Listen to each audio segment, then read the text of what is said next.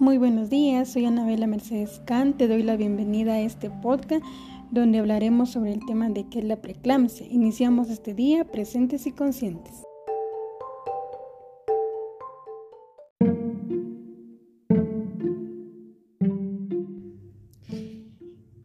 ¿Qué es la preeclampsia? Es un trastorno hipertensivo peligroso que afecta a algunas mujeres durante el embarazo. Es una hipertensión de 140 sobre 90 miligramos de mercurio, acompañado por una proteinuria de más de 300 miligramos.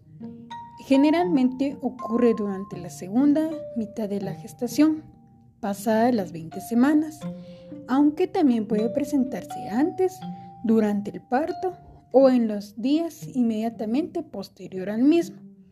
Afecta entre 3 y 8 embarazos de cada 100 mujeres. ¿Y cuáles son las causas de la preeclampsia?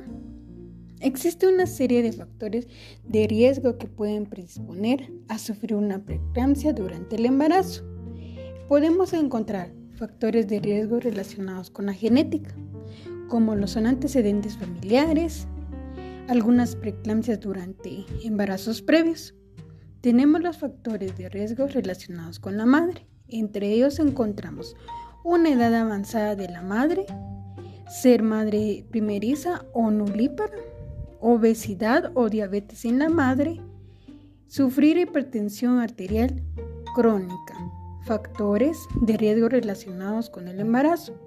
Entre ellos encontramos que la paciente tenga una anomalía fetal congénita, embarazos múltiples, infecciones urinarias durante el embarazo.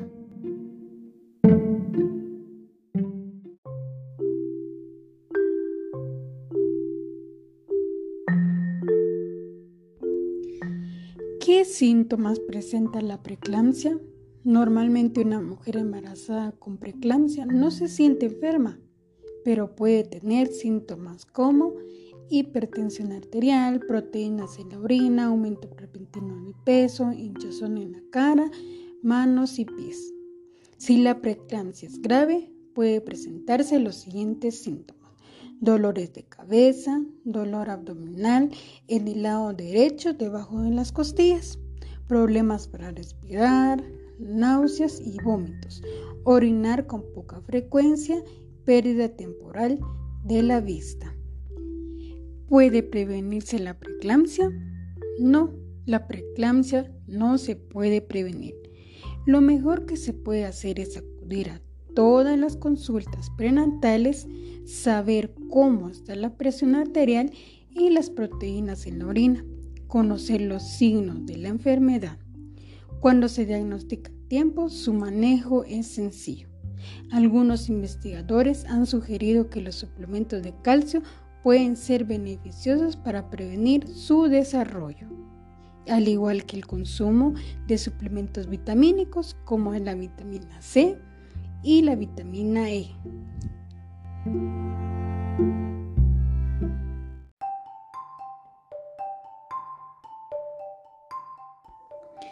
¿Sabes cuál es el pronóstico de la enfermedad? La preeclampsia es más que una hipertensión arterial durante la gestación que daña los riñones y hace perder las proteínas por la orina.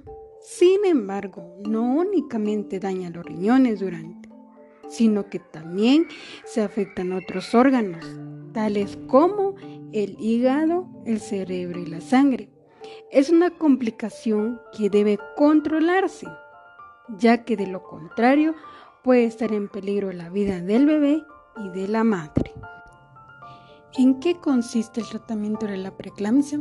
La única solución para acabar con la preeclampsia es el parto, que suele ser por la inducción o por cesárea comúnmente.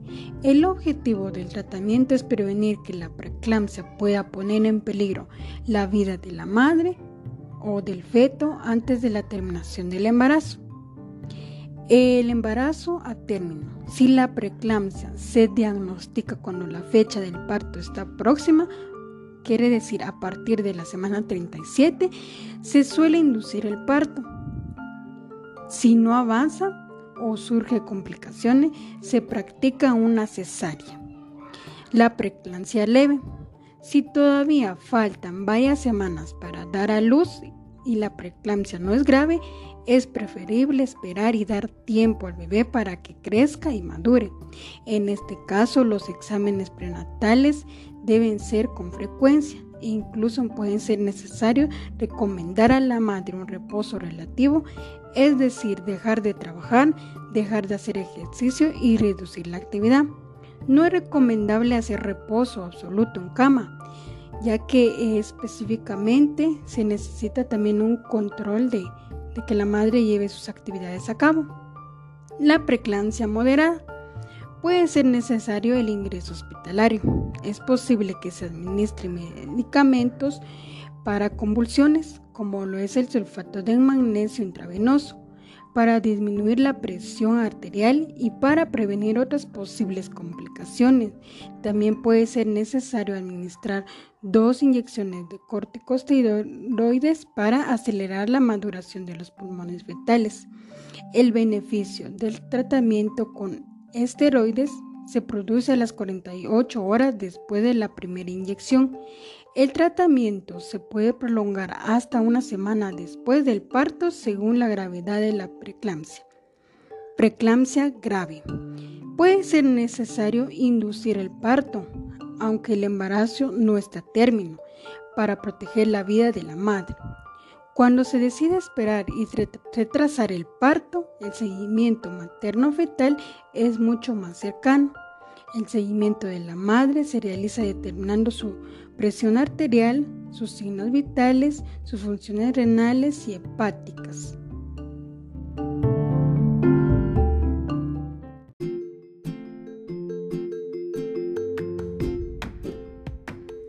Seguimiento del bebé se hace mediante monitorizaciones. Se le monitoriza la frecuencia cardíaca durante 15 y 30 minutos, que en condiciones normales debe estar entre 120 y 160 latidos por minuto y debe tener incrementos periódicos de frecuencia de al menos 15 latidos por minuto cuando estos incrementos de frecuencia no se observan durante una monitorización de 40 minutos, es preciso realizar pruebas adicionales. Tras dar a luz, los signos y síntomas de la preeclampsia desaparecen entre 1 y 6 semanas. Atención de enfermería o cuidados de enfermería. La principal atención de enfermería es constante evaluación de los signos vitales, verificar la temperatura, se debe tener seguro el feto y la gestante, recién nacido antes, durante y después del parto. La enfermera debe evaluar la frecuencia respiratoria, los ruidos respiratorios, niveles de saturación de oxígeno, reflejos tediosos profundos, la ingesta y la salida de líquidos, el nivel de conciencia y el estado fetal a intervalos de frecuencia. El sulfato de magnesio se excreta por los riñones, la oliguria aumenta el riesgo de toxicidad. Las mujeres en el posparto corren un riesgo especial de sufrir atonia y hemorragia uterina debido a los efectos relajantes musculares del medicamento. ¿Sabías que el cuerpo humano solo puede soportar 45 unidades de dolor? Pero en el momento del parto una mujer soporta hasta 57 unidades de dolor. Esto equivale a 20 huesos rotos, todos a la vez. Toma conciencia, ama, respeta a las guerreras del amor. Solo ellas son capaces de soportar tanto dolor. Bueno, eso es todo. Eh, les he hablado sobre algunas generalidades respecto al tema. Espero les haya gustado. Eh, finalizo con esta frase que dice, ningún lenguaje puede expresar el poder, la belleza y el heroísmo del amor de una madre. Edwin Chaplin. Muchísimas gracias.